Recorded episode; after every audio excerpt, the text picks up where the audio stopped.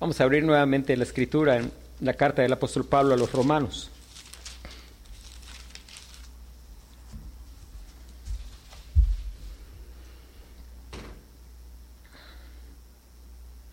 Romanos capítulo 10.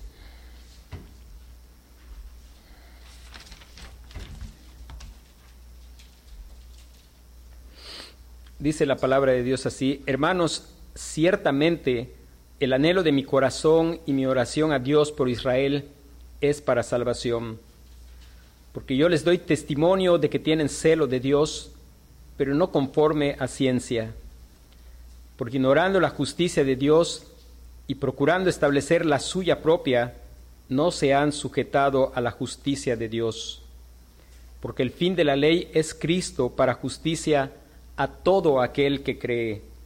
Porque de la justicia que es por la ley, Moisés escribe así, el hombre que haga estas cosas vivirá por ellas. Pero la justicia que es por la fe dice, dice así, no digas en tu corazón, ¿quién subirá al cielo? Esto es para traer abajo a Cristo. ¿O quién descenderá al abismo? Esto es para hacer subir a Cristo de entre los muertos. Mas ¿qué dice? Cerca de ti está la palabra, en tu boca y en tu corazón. Esta es la palabra de fe que predicamos. Que si confesares con tu boca que Jesús es el Señor y creyeres en tu corazón que Dios le levantó de los muertos, serás salvo. Porque con el corazón se cree para justicia, pero con la boca se confiesa para salvación. Pues la Escritura dice, todo aquel que en él creyere no será avergonzado, porque no hay diferencia entre judío y griego, pues el mismo que es Señor de todos es rico para con todos los que le invocan, porque todo aquel que invocare el nombre del Señor será salvo. ¿Cómo pues invocarán a aquel en el cual no han creído? ¿Y cómo creerán en aquel de quien no han oído? ¿Y cómo oirán sin haber quien les predique? ¿Y cómo predicarán si no fueren enviados? Como está escrito, cuán hermosos son los pies de los que anuncian la paz, de los que anuncian buenas nuevas. Mas no todos obedecieron al Evangelio, pues Isaías dice, Señor, ¿quién ha creído a nuestro anuncio? Así que la fe es por el oír y el oír por la palabra de Dios. Pero digo, ¿no han oído? Antes bien, por toda la tierra ha salido la voz de ellos, y hasta los fines de la tierra sus palabras. También digo, ¿no han conocido, no ha conocido esto Israel? Primeramente Moisés dice, yo os provocaré a celos con un pueblo que no es pueblo, con pueblo insensato os provocaré a ira. E Isaías dice resueltamente, fui hallado de los que no me buscaban, y me manifesté a los que no preguntaban por mí. Pero acerca de Israel dice, todo el día extendí mis manos a un pueblo rebelde y contradictor. Amén. Vamos a meditar los versículos 11 hasta el versículo 14 que dice, pues la escritura dice, todo aquel que en él creyere no será avergonzado, porque no hay diferencia entre judío y griego, pues el mismo que es Señor de todos es rico para con todos los que le invocan porque todo aquel que invocar el nombre del Señor será salvo. Hasta el versículo 13.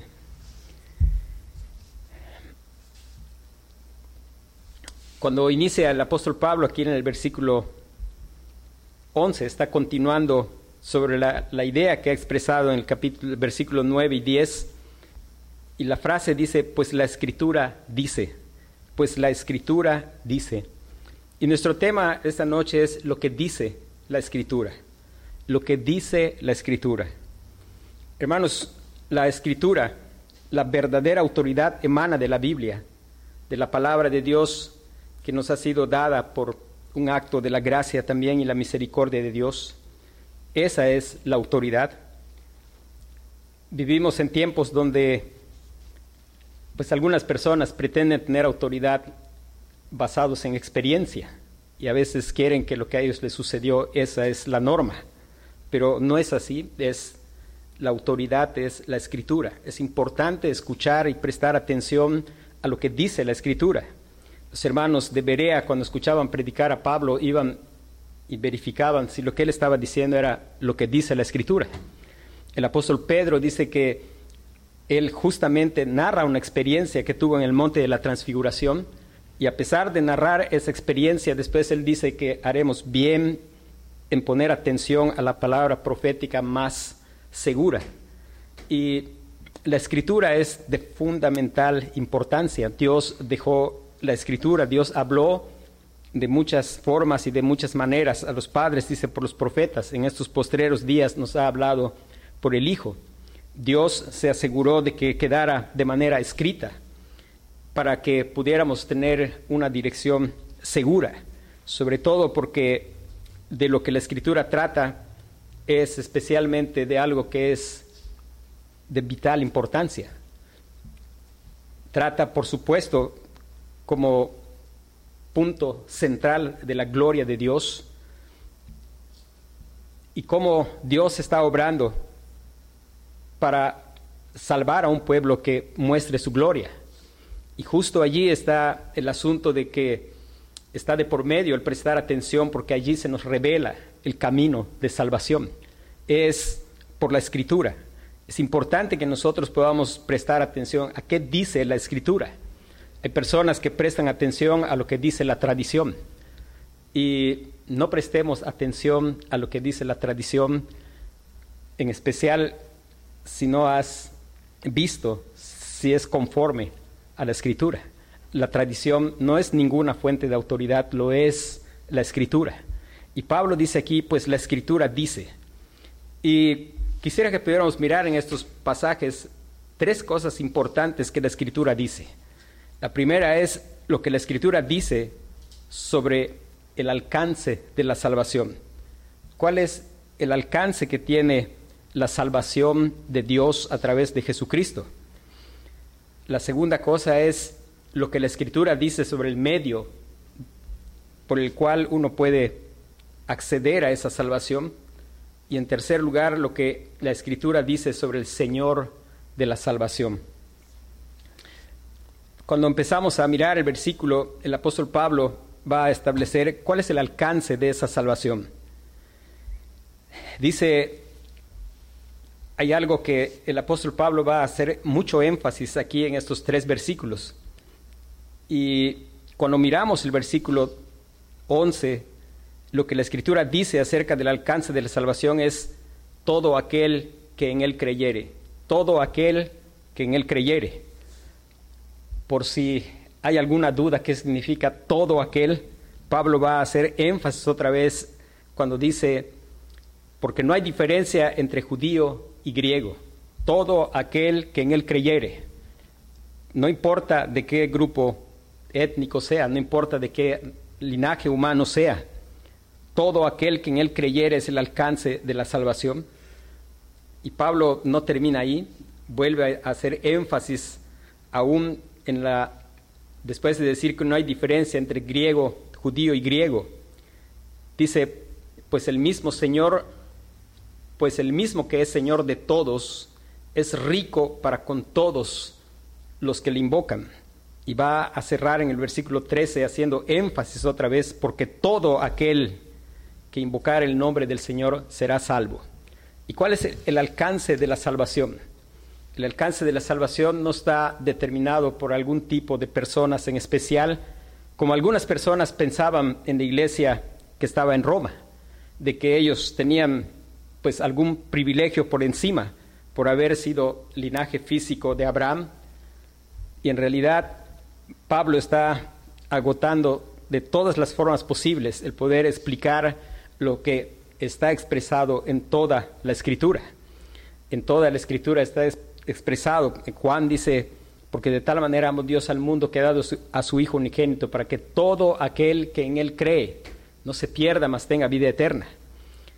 Pablo está dejando claro que no es por ser de determinada nación. Pablo está dejando en claro que Dios tenía siempre el propósito de salvar un pueblo de todo linaje, de toda lengua, de todo pueblo, de toda nación.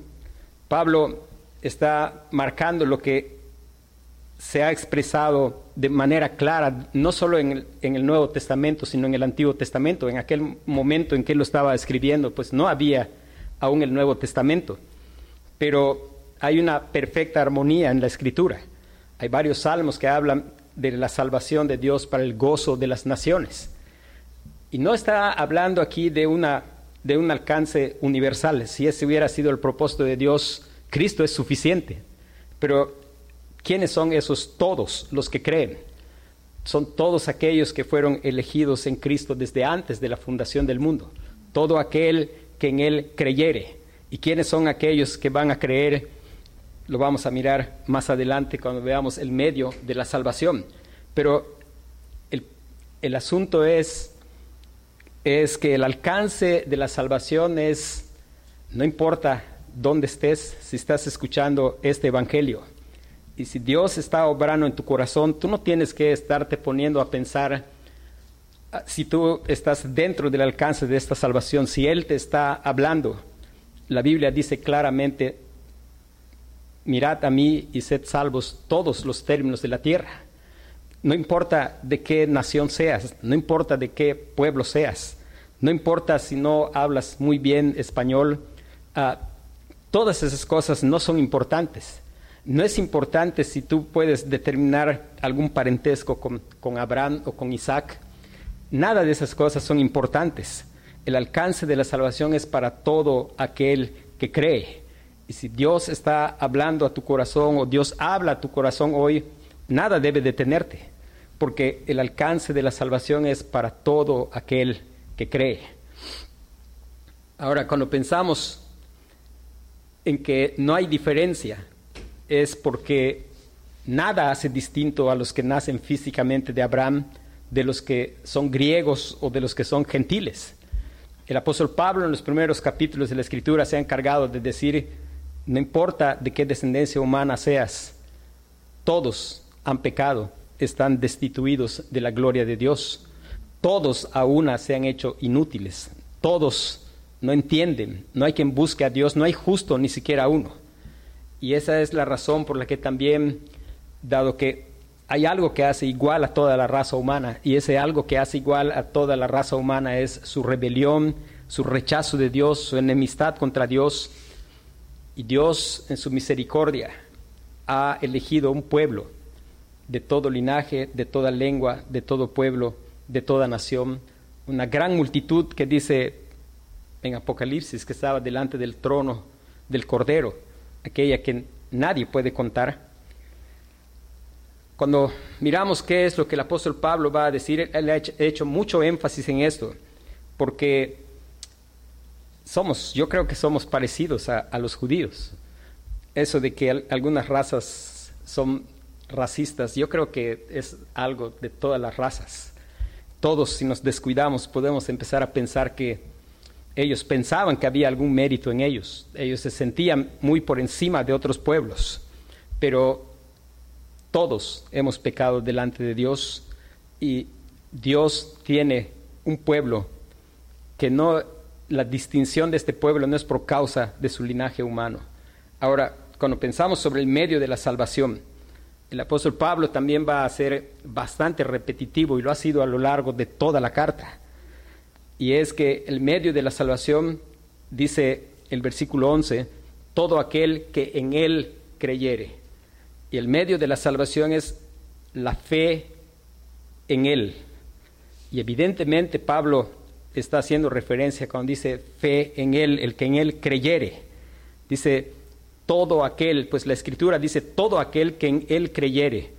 Y está haciendo referencia a los dos versículos anteriores. Y está haciendo referencia a lo que Él ha dicho en muchas otras partes de, lo que ha venido diciendo cuando dice, justificados pues por la fe, tenemos paz para con Dios por medio de nuestro Señor Jesucristo. El justo por la fe vivirá. Y Pablo aquí ha dicho en los versículos 9 y 10 que si confesares con tu boca que Jesús es el Señor y creyeres en tu corazón que Dios le levantó de los muertos, serás salvo. Lo que la Escritura dice acerca del medio a través del cual la salvación fluye hacia un pecador es que es a través de la plena confianza en la obra perfecta del Señor Jesucristo. El medio es fe, fe, esa fe que no es algo que nosotros producimos. El hombre caído en Adán no es capaz de creer. Esa fe que indudablemente es obra sobrenatural de Dios, de tener un corazón incrédulo, un corazón que rechaza a Dios, un corazón que duda de Dios, un corazón que quiere confiar en un Dios que sea como a Él le gusta que Dios sea, a un corazón que de pronto Dios lo ha circuncidado. Y Dios le ha dado vida y Dios le ha dado el don de la fe, como dice en Efesios capítulo 2, versículo 8, porque por gracia sois salvos por medio de la fe, y esto no es de vosotros, dice, pues es don de Dios. La fe salvadora es don de Dios. Dios nos da fe, Dios circuncida ese corazón, ese corazón que es incrédulo, y hace ese corazón un corazón capaz de creer a Dios. Es dada por la obra sobrenatural de la circuncisión del corazón y ese es, bien importante el que nosotros podamos tener comprensión de lo que Pablo está diciendo en creer. Todo aquel que en él creyere no será avergonzado. Y él lo ha explicado más profundamente cuando dice que si confesares con tu boca que Jesús es el Señor y creyeres en tu corazón que Dios le levantó de los muertos, serás salvo. Creer en la divinidad del Señor Jesucristo creer en el Señor Jesucristo como Señor. Hay personas que se predican el Evangelio y se esfuerzan demasiado por hacer énfasis y decir a la gente que Cristo es Salvador y que tienen que creer en Cristo como Salvador. El énfasis del Nuevo Testamento es abrumador al punto de que la cantidad de veces que en el Nuevo Testamento se menciona a Cristo como Salvador y la cantidad de veces que se le menciona como Señor no tiene punto de comparación. Solamente se le menciona diez veces como Salvador y se le menciona 700 veces como Señor. Y es importante que prestemos atención a lo que la Escritura dice. No tenemos por qué esforzarnos o acusar a alguien de estar predicando un evangelio diferente porque dicen está predicando salvación por señorío. Bueno, la Biblia dice que si confesares con tu boca que Jesús es el Señor. El que no cree en la deidad y el señorío del Señor Jesucristo, pues sencillamente no puede haber salvación. Cristo es Salvador, ciertamente, pero Cristo es Señor. Cristo es Señor. Y dice, la, creer, confiar en la eficacia de su obra redentora, porque Creer que Dios le levantó de los muertos es, estoy confiando en que su obra redentora fue eficaz. Por eso Él no quedó en la tumba, porque Él dio satisfacción a la justicia, a la demanda de la justicia divina, y por eso el Padre le resucitó de entre los muertos. Es importante notar que cuando la Escritura habla acerca del Evangelio, presenta el Evangelio, no solo es que Cristo murió en la cruz, sino es de igual importancia el hablar de que Cristo resucitó de entre los muertos. Porque si Cristo no resucitó, entonces es vana nuestra fe, Son, somos los más dignos de conmiseración. Es creer en la eficacia de su obra de redención. Esto se puede ver, dice Lucas 6:46, aquel que ha creído, dado que ha creído, dice el Señor en Lucas 6:46,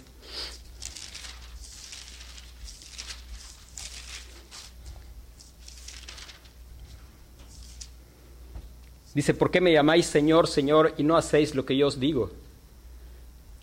Y creer que Cristo es Señor y que el Padre le levantó de los muertos no, es tampoco lo que algunas personas nos hacen pensar que es o que significa.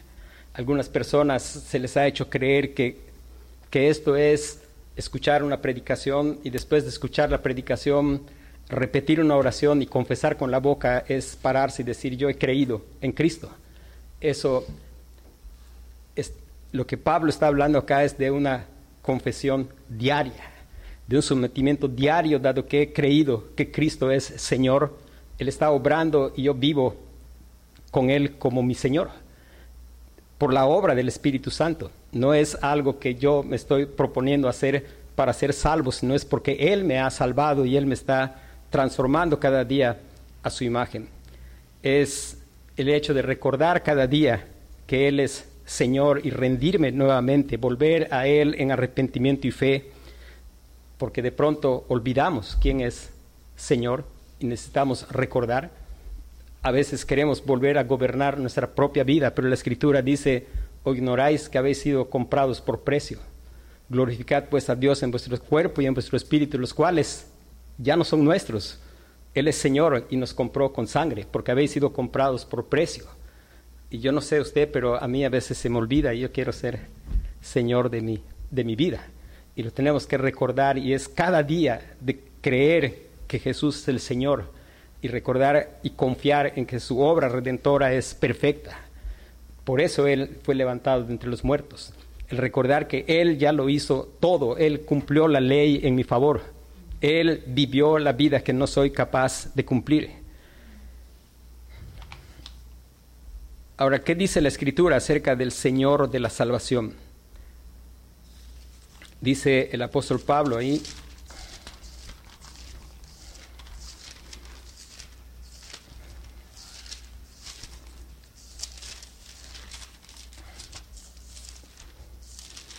Y damos gracias a Dios porque el apóstol Pablo, guiado por el Espíritu Santo, nos va mostrando cómo la escritura es su propio intérprete cómo es que él ve a Cristo en los pasajes del Antiguo Testamento. Y dice sobre el Señor de la salvación, dice, todo aquel que en él creyere no será avergonzado.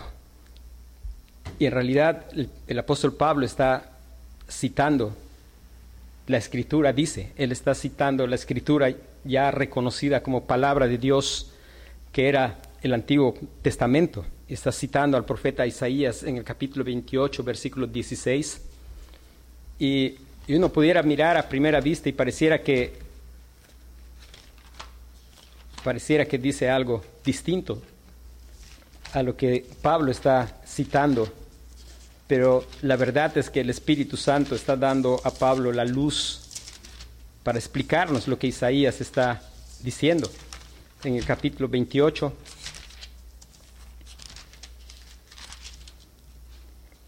versículo 16, dice, por tanto Jehová el Señor dice así, he aquí yo he puesto en Sión por fundamento una piedra, piedra probada, angular, preciosa, de cimiento estable. El que creyere, no se apresure. El que creyere, no se apresure. Y lo que dice acerca de el Señor de la salvación es que es una roca, es la roca de nuestra salvación que no se puso a sí mismo, sino el Padre le puso. Jehová dice, aquí yo he puesto en Sión por fundamento una piedra, es una piedra, una roca, una piedra angular, una piedra principal para soportar el peso de la estructura de nuestra salvación, una piedra sobre la cual poder construir tu vida y tu confianza, una piedra preciosa, es un cimiento estable. Y dice Isaías en el el que en él creyere no tiene que apresurarse. Y en realidad, bueno, Pablo está diciendo, no será avergonzado. ¿Por qué uno tendría que apresurarse? Si uno no construye sobre un cimiento estable y firme, pues uno tendría que darse prisa, por lo menos para salir y no quedar atrapado en una construcción mal hecha. Pero la verdad es que Lucas que leímos anteriormente, empezando en el versículo 46.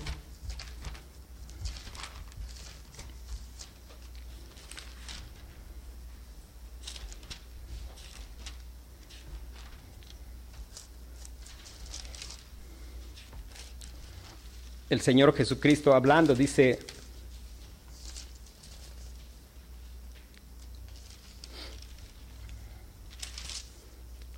¿por qué me llamáis Señor, Señor y no hacéis lo que yo digo? Todo aquel que viene a mí y oye mis palabras y las hace, os indicaré a quién es semejante. Semejante es al hombre que al edificar una casa cavó y ahondó y puso el fundamento sobre la roca.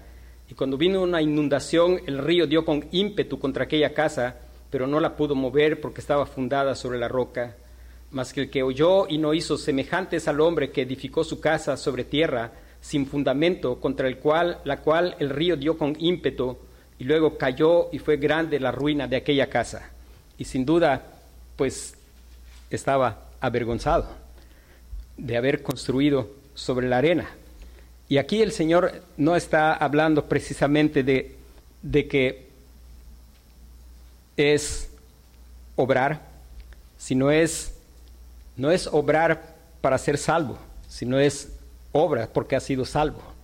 Alguien puede salir y estar diciendo, Señor, Señor, y no puede obrar. Y por más que se esfuerce, no puede obrar porque no es, no es salvo. Puede obrar de una manera que quizá puede impresionar a las personas, pero es simplemente un cumplimiento externo de la ley.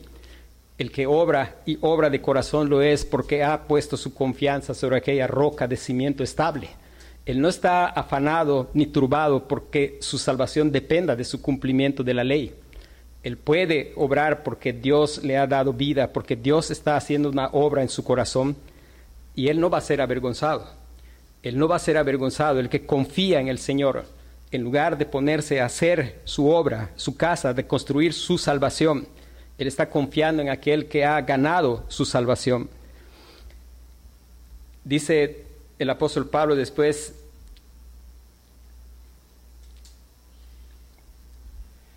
cuando pensando, refiriéndose al Señor de la salvación, dice, Dios, el Hijo, es Señor de todos. Está, él sigue hablando acerca del Señor Jesucristo. Y bueno, la obra de salvación es obra de Dios, es obra de Dios Padre, Dios Hijo y Dios Espíritu Santo. Dios el Padre ha puesto la roca de nuestra salvación. Dios, el Señor Jesucristo, vino voluntariamente y se ofreció. Y Él, tanto el Padre como el Hijo, son ricos en misericordia para con todos aquellos que Él ha querido tener misericordia. Versículo 12 dice, porque no hay diferencia entre judío y griego, pues el mismo que es Señor de todos es rico para con todos los que le invocan. El Señor de nuestra salvación es un Señor que es rico en misericordia para con todos aquellos que le invocan. Y la misericordia es para miserables. Después dice en el versículo 13, porque todo aquel que invocar el nombre del Señor será salvo. El apóstol Pablo está citando al profeta Joel en el capítulo 2, versículo 32, donde dice que todo aquel que invocare el nombre del Señor será salvo. recuerde que Jesús, dice la Biblia, llamará su nombre Jesús porque Él salvará a su pueblo de sus pecados. Llamarás su nombre Jesús porque Él salvará a su pueblo de sus pecados. En el pasaje del profeta Joel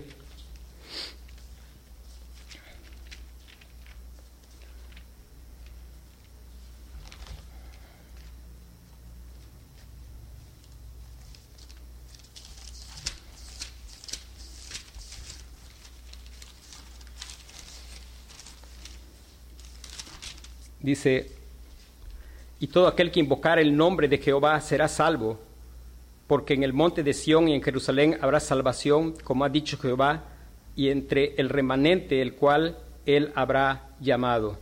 Dice, y todo aquel que invocar el nombre de Jehová será salvo. Y recuerde que el nombre de Jesús es Jehoshua, que es Jehová salva. Jesús es Jehová el Salvador, Dios el Hijo ellos, Él es uno con su Padre, Él es Dios el Salvador. Y dice acerca del Señor de nuestra salvación, el que invocare el nombre del Señor, el nombre del Señor Jesucristo, invocar a Dios para nuestra salvación. Y cuando pensamos en el nombre, nosotros en nuestra cultura no somos, pues algunas personas ponen nombres simplemente porque es el nombre del calendario pero los nombres tienen mucho que decir, sobre todo en las culturas orientales, acerca del carácter de la persona. Y el nombre del Señor habla acerca del carácter de la persona. Él es Salvador. Su nombre revela quién es Él, qué es lo que ha hecho, por qué lo hizo y dónde está ahora. La Biblia dice en Filipenses capítulo 2, hablando acerca del nombre del Señor,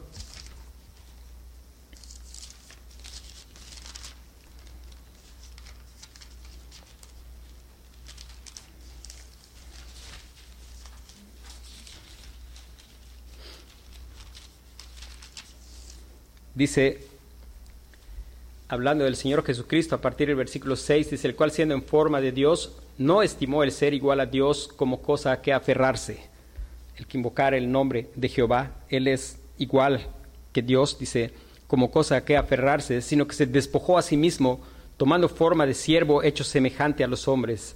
Y estando en la condición de hombre, se humilló a sí mismo, haciéndose obediente hasta la muerte y muerte de cruz, por lo cual Dios también le exaltó hasta lo sumo y le dio un nombre que es sobre todo nombre, para que en el nombre de Jesús se doble toda rodilla de los que están en los cielos y en la tierra y debajo de la tierra, y toda lengua confiese que Jesucristo es el Señor para gloria de Dios Padre. Cuando pensamos en un nombre que directamente, bueno, el Señor se presenta en la Escritura con muchos nombres, pero específicamente un pasaje que es Génesis capítulo 22, versículo 13 al 14. Y todos sus nombres hablan de su carácter.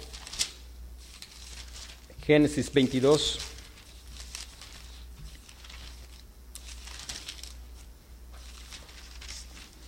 Dice, entonces alzó Abraham sus ojos y miró, y aquí a sus espaldas un carnero trabado en un zarzal por sus cuernos y fue Abraham y tomó el carnero y lo ofreció en holocausto en lugar de su hijo. Y llamó a Abraham el nombre de aquel lugar Jehová proveerá. Por tanto se dice hoy en el monte de Jehová será provisto. Y él proveyó el cordero, él proveyó a su hijo. Llamarás su nombre Jesús porque él salvará a su pueblo de sus pecados. El que en aquel momento se presentó, estaba un un carnero y era una sombra de aquel que fue el verdadero motivo por el cual Isaac no fue degollado. Isaac y toda la raza humana merecíamos juicio. Sin embargo, el Señor Jesucristo sufrió nuestro juicio.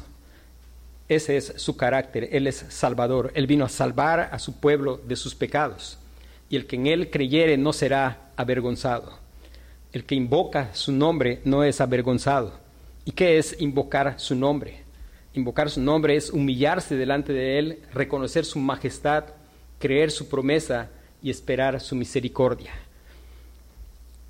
Cuando nosotros pensamos, por qué normalmente invocar está referido a pedir ayuda, a pedir ayuda en momentos de desesperación y generalmente esta palabra no se refiere a pedir ayuda a personas, sino a Dios. Siempre es con relación a Dios, invocar su nombre. Es humillarse delante de Él. Y es necesario para humillarse poder ser consciente de la condición. Si uno está demasiado cómodo y bien, pensando que todo está bien, pues no hay mucha necesidad de humillarse. Pero la verdad es que hay una justa ira de Dios por causa del pecado. Dice la Biblia, por cuanto todos pecaron, están destituidos de la gloria de Dios. Y dice la Biblia, la paga del pecado es muerte. Y es no simplemente dejar de existir, sino es la separación eterna del hombre y Dios. Y poder pensar por qué es necesario invocar a Dios. El poder pensar en lo que es pena de eterna perdición. Tal vez no nos sea muy fácil pensar en la, en la eternidad pero una persona intentaba ilustrar la eternidad pensando en, una, en una gran montaña. Y él decía que imagínate que un, un pajarito tomara un granito de arena y lo llevara a otro lugar y lo hiciera cada mil años. Cuando ese pajarito terminara de pasar toda esa montaña y la eternidad, pues recién estaría comenzando. Pensar en lo que es pena de eterna perdición, excluidos de la presencia de Dios, enfrentando el juicio de Dios por causa, por causa de no haber clamado por ayuda. Invocar a su nombre. Hoy es tiempo de invocar a su nombre. El lo que la Escritura dice acerca de la salvación es que la salvación está al alcance de todo aquel que cree. La Escritura nos dice que creer es algo que Dios produce. Si Dios está produciendo en ti creer, pues clama al Señor que te, que te salve, que te libre de esa pena de eterna, de eterna condenación, de estar excluido eternamente de la presencia de Dios. Clama al Señor que si tú no ves la gravedad, de todos modos yo te animo a clamar al Señor, a clamar al Señor que te muestre la gravedad de tu, de tu condición, a clamar al Señor para que puedas mirar que estás en una total incapacidad, que estás necesitado de su provisión de salvación, que no hay nada que puedes hacer ni, ni otro nombre, aunque alguien te haya dicho de que hay algún otro nombre la Biblia dice, en ningún otro nombre hay salvación, porque no hay otro nombre dado a los hombres bajo el cielo en que podamos ser salvos. El único medio de salvación es el Señor Jesucristo y su obra de redención. Y que es necesario cuando invocar al Señor, invocar al Señor para salvación, porque miras tu condición, porque miras que Él es Señor, porque te has rendido a Él y porque confías en que Él dio satisfacción a la justicia, a la demanda de la justicia que pesa sobre cada ser humano.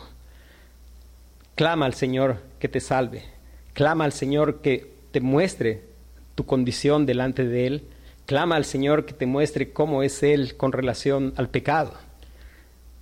Vivimos en una cultura muy acostumbrada al pecado y que el Señor nos ayude a poder mirar cuán horrible es a sus ojos el pecado y que el único medio de escapar de la condenación por causa del pecado es confiando en aquel que es el Salvador, que no seas hallado teniendo confianza en algún otro cimiento que no sea estable, en otro cimiento que no sea precioso, que no sea porque si pones tu confianza en otro cimiento, en otro nombre, pues vas a ser avergonzado. Pero ninguno dice la escritura que el que dice, pues la escritura dice, todo aquel que en él creyere no será avergonzado. Recuerda que no hay diferencia entre judío y griego, pues el mismo que es Señor de todos es rico para con todos los que le invocan. Y esa riqueza es riqueza de misericordia, porque todo aquel que invocare el nombre del Señor será salvo.